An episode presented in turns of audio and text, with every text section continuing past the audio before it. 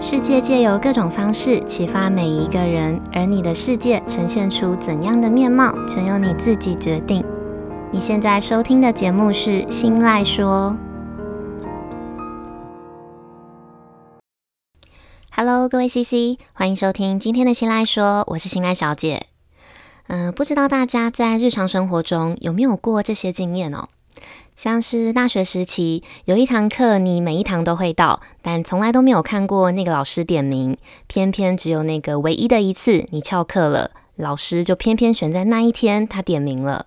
或者是开会的时候，主管提出了一个问题，他想要请大家发表各自的看法，这个时候你在心里偷偷的想：拜托拜托，千万不要点到我，我根本不知道我要说什么啊。这时候呢，主管他就一定会指名你。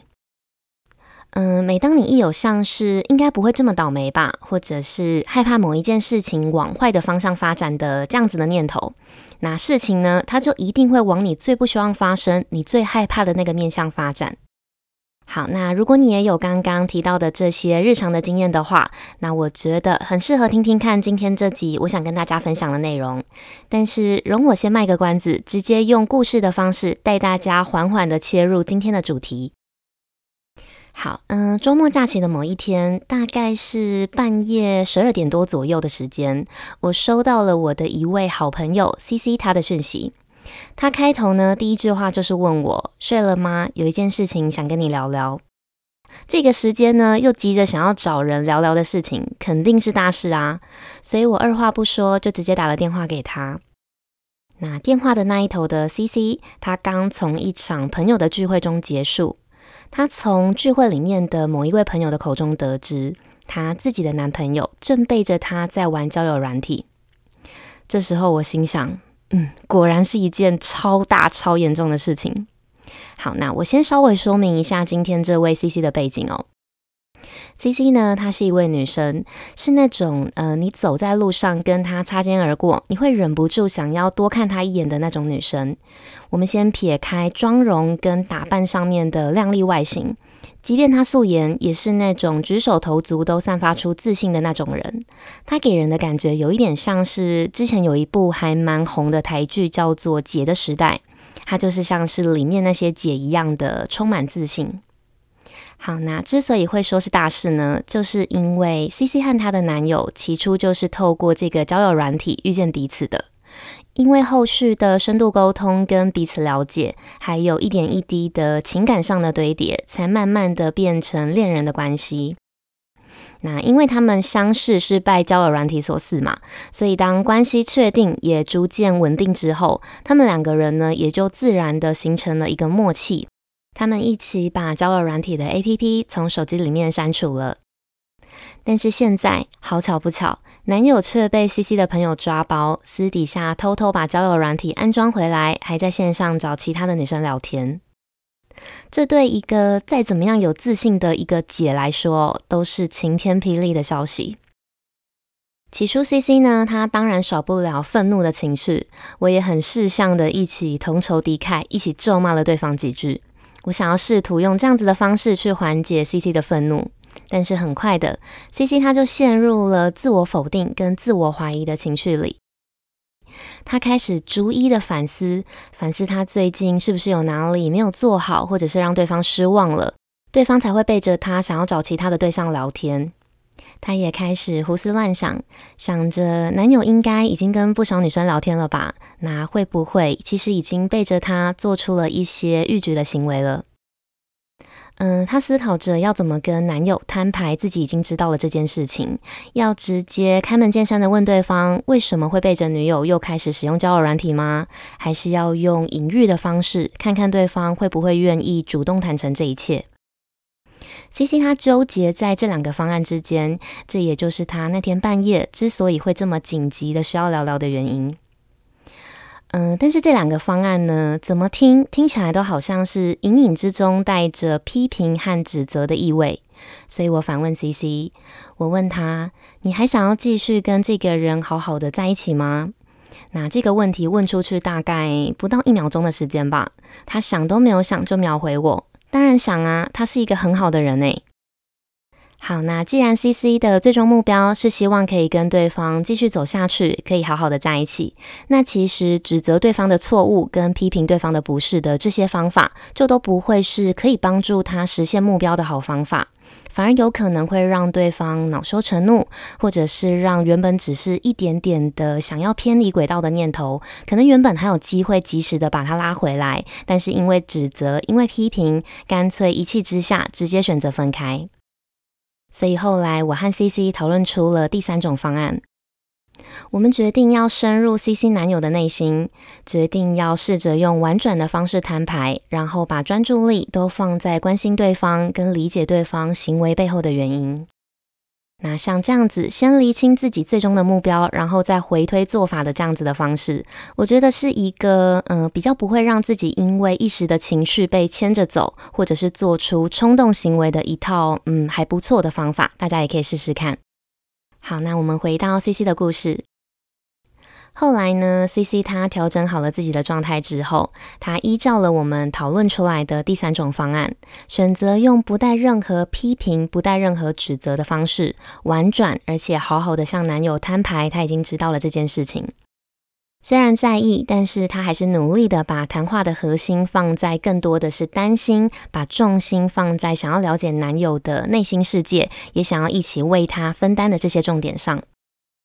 在这些温柔、这些理解，同时夹带着担心的一连串温馨的攻势之后，我们迎来了男友他史无前例第一次的敞开心房。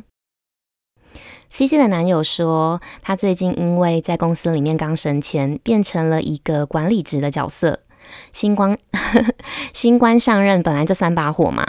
那这阵子又因为公司内部政策上的调整，上级下达了新的指令，还有新的还蛮高的 KPI，还有呃团队里面的人力不足等等的这些因素，这些都让火烧得更旺。再加上男友的家里呢，最近也开始在闹一些家庭纷争，让他很头痛。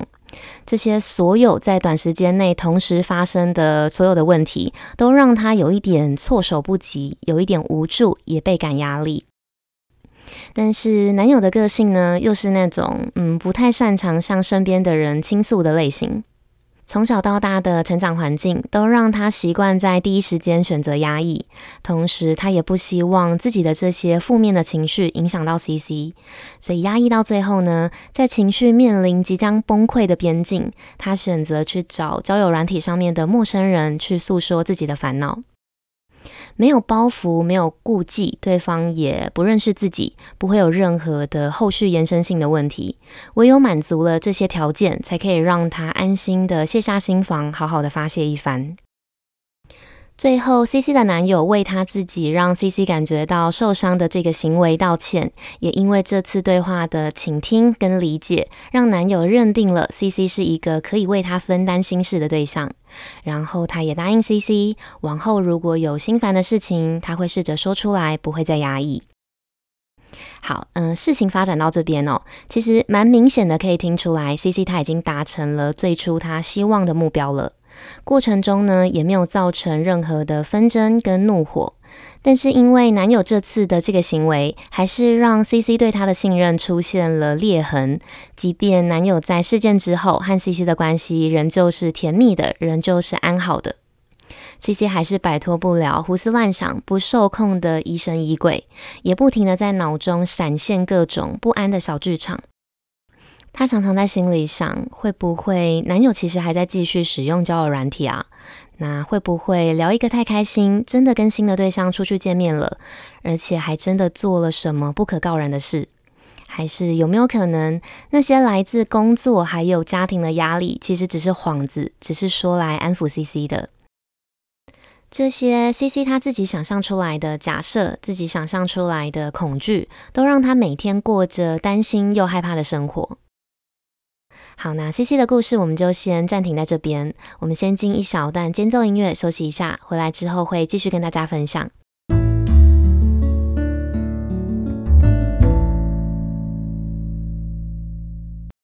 欢迎回来。今天故事里的 CC 虽然她后来和她的男友安然度过了那场心灵的危机了，但是对 CC 来说，她内心的自我征战现在才正要开始。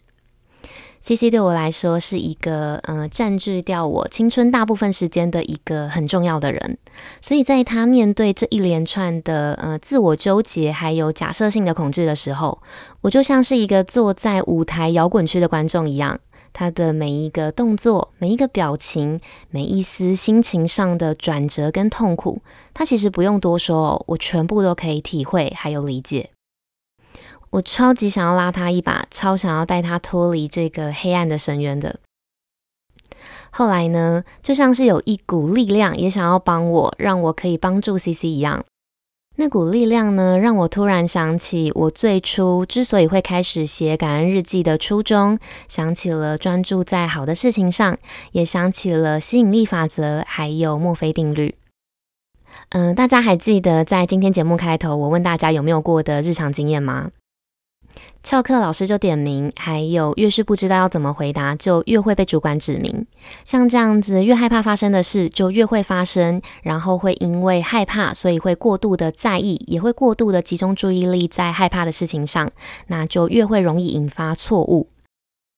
这是一种叫做墨菲定律的心理学效应，是一九四九年在美国的空军基地，一位叫做爱德华·墨菲的工程师他提出来的。墨菲定律呢，就是在告诉我们，我们不能把专注力全部都放在不好的结果上，然后把明明出现几率是相同的好的结果，都当作是理所当然的去忽略掉，都视而不见。也就是说呢，如果未来会发生的事情是未知，是好坏参半的几率，那我们今天选择把专注力、把信念全部都投入，都压在坏的、压在不好的结果上，那会让我们害怕发生的事情，像是对宇宙下订单一样，被吸引过来，活生生的在我们的眼前，再为我们上演一次。简单来说，就是我们想什么，就容易发生什么。那如果是这样子的概念。不如我们直接换一个角度来看，如果我们刻意的去往好的面向想呢，那是不是好的事情也就会随之而来了？所以后来我自我挣扎了一番，也想了很久，最后我决定，我想要对 CC 做一次大胆的自我揭露，我决定要把我的感恩日记直接给他看。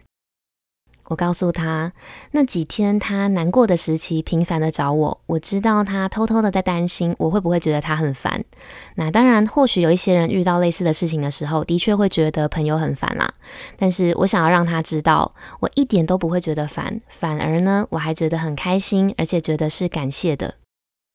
我感谢他在遇到难题的时候，第一时间想起的人是我。那代表在他的心里，我是一个重要的人，也是一个可信任的人。边说这段话的同时哦，我边划开自己的手机，点开我的云端记事本，然后把我最私密的一部分，把它出现在我的感恩日记里的那些片段，完完整整的递到他的眼前。然后我接着说，我想要专注在好的面相上，所以即便这件事情对他来说是让他觉得难过的，但我并不觉得全然是坏事，反而我觉得是上帝出的一道课题，想要来考验我们。想看看在这个年纪的我们，能不能甩开年少轻狂的冲动和鲁莽，然后杀出一条更成熟也更圆融的解决方法。所以我也为他能够选择用第三种方案面对男友感到开心。我专注在好的面相上，我整个人散发出来的感觉气场也就会是开开心心的。那心情不好的他跟我见面了，自然也就会被我的开心感染，然后会更想跟我见面，更信任我，也更喜欢我。那同样的道理，我们把它套回 CC 和男友的故事。每一件会发生的事情，一定都会有两个面向。我们姑且先粗略的把面向区分成只有好跟坏两种。男友背着 CC 玩交友软体的这件事情，单从男友过往的为人、呃过往的正直还有品性来判断，其实是可以相信男友他只是单纯的想要发泄，又不想要把负面带给 CC 的这个善意的说法的。事后呢，他们的关系也的确维持在美好甜蜜的状态里，那也就是好的面相。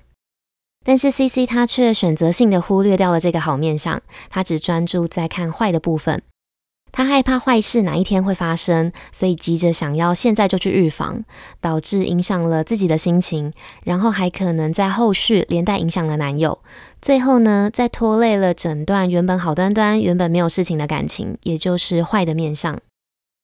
那当持续的专注在坏的面相上，持续把所有的筹码、把所有的信念都投注、都压在坏的事情上，那也就不会有发生好事情的可能了，因为你压根就没有把筹码压在好事那里啊。嗯，姐不愧是姐哦，就在我说了这些，也自我揭露了之后，她瞬间把我的内容统整浓缩成一句精华。她说：“原来我在对自己下诅咒啊！”要阻断墨菲定律，原来就是要靠吸引力法则来吸引好事。CC 的这段话呢，也完完全全就是今天这集内容的结论。试着透过感恩的方式，让自己专注在当下的好面向的事情上。那基于吸引力法则，这份能量呢，就会再领着你去找到更多的好事，或者是帮你带来更多的美好，帮助你跳脱出墨菲定律的深渊，也就自然而然地解开了诅咒。然后重新对宇宙下一份名为幸福的订单。好，那如果你还想听更多关于我谈感恩日记的内容的话，你可以在今天这集的内容结束之后，回头去听听看第四十四集的小幸运，还有第五十六集的感谢。那如果你想要听更多的是关于吸引力法则的内容的话，也可以回头去听呃我稍微早期一点的集数，第十四集的潜意识。只是呢，早一点的集数，我的语速都偏慢，所以建议大家收听的时候可以加快一点五倍速。好，那讲到第十四集，我想要再重新引用一次我在内容里面有提到过的，呃，一部我很喜欢的电影的经典台词。这句台词是：哪怕是最小的意念也能生根，它能长大，从而成就你，或者是毁灭你。这部电影呢，是诺兰导演的《全面启动》。一个想法，一个信念的强大，是足以影响我们的身心灵的状态的，也会影响我们在日常生活里的每一个选择跟每一个选择的反馈。正向的意念会帮我们带来良性的循环，所以负向的意念也就理所当然的会像是一个磁铁一样，吸引更多的负能量。那我觉得，只要记住一个核心的观念，这个观念是，没有人会想要跟充满负面、充满怨恨还有不开心的人长时间相处的。所以，不论最初隐藏的再好，小意念呢，最终都会成长，都会茁壮，然后变成一个藏也藏不住的大树。两个独立的个体之所以会走在一起哦，最大的好处呢，不外乎就是觉得开心嘛。也唯有开心呢，才能让感情持续，才能让感情好好的走下去。所以现在此时此刻，就试着让自己专注在当下，专注在眼前的好的面相上。不论今天你面对的对方，他是一个人或者是一件事情。好，那以上就是今天日常这件小事，我想跟大家分享的内容。希望今天的分享可以带给正在收听的你一点呃实际上的帮助或者是收获。那如果你身边刚好也有正在困扰类似问题的朋友，分享这集的内容给他，说不定你就是帮助他的关键人物。那如果你有任何的听后心得，或者是你有其他的生活小故事想要跟我分享，都欢迎你到我的 Facebook 或者是 IG 私讯分享给我。我的账号是 Miss 点 Isoland，M I S S 点 I S O L A N D。那日常这件小事这个系列，接下来也会持续的借由生活中的大小事，或者是各种故事，来分享我的观点跟我的想法。希望可以透过这个节目的分享，激起每个人心中反思还有成长的力量。那如果你喜欢今天分享的内容，记得帮我把这份支持化作实际的行动。你可以点选我的绿界网址，直接赞助我喝一杯咖啡，也可以帮我把新赖说这个节目大力的分享出去，跟追踪我的 Facebook、IG，还有到 Apple p o c k e t 上面去评价五颗星，跟留下你想要对我说的话。不论你们选择用哪一种方式支持我，你们的每一个小小的举动，都会成为我日后继续前进跟继续录制优质内容的动力，也会让这个节目被更多人听见。那或许有一天，有可能就会在无形之中带给需要帮助的人力量。好，那最后呢，希望收听到这里的每一位 CC，你们都能顺利的为自己植入一个善意的信念，帮助自己脱离墨菲定律。好，那今天的节目就到这里结束喽，我们下次见，拜拜。